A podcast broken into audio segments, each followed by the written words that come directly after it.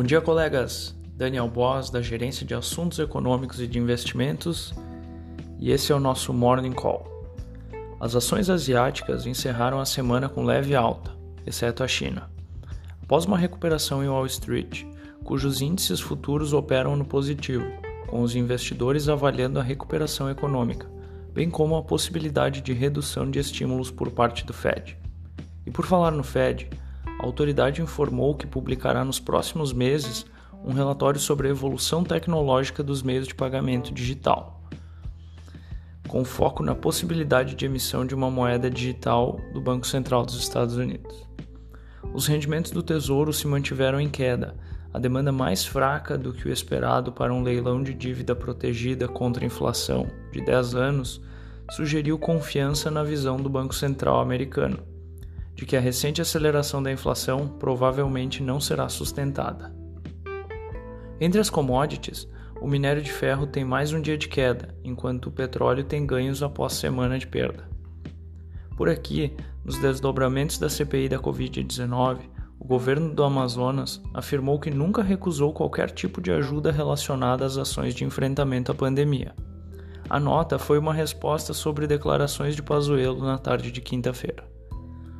O Banco Central vem, desde o ano passado, trabalhando para criar as condições para que o real possa se tornar uma moeda digital.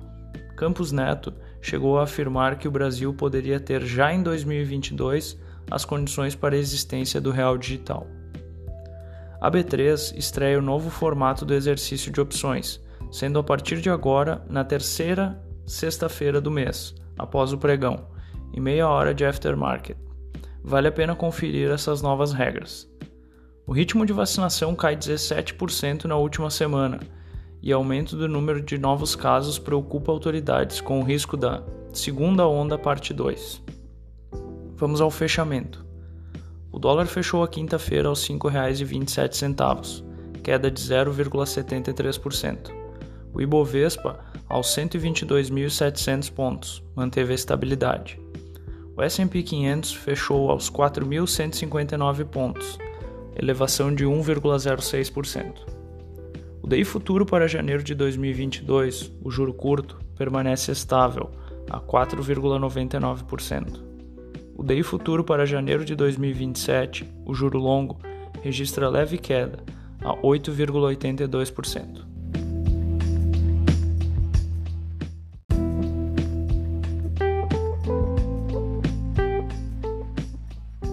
Agenda do dia. No Reino Unido será divulgado dados da inflação, o índice de preços ao consumidor, além das vendas do varejo, mensal e anual.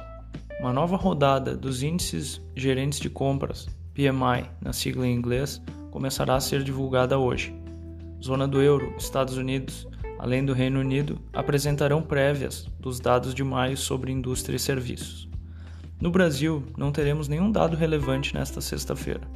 Por hoje é só. Bons negócios e excelente final de semana.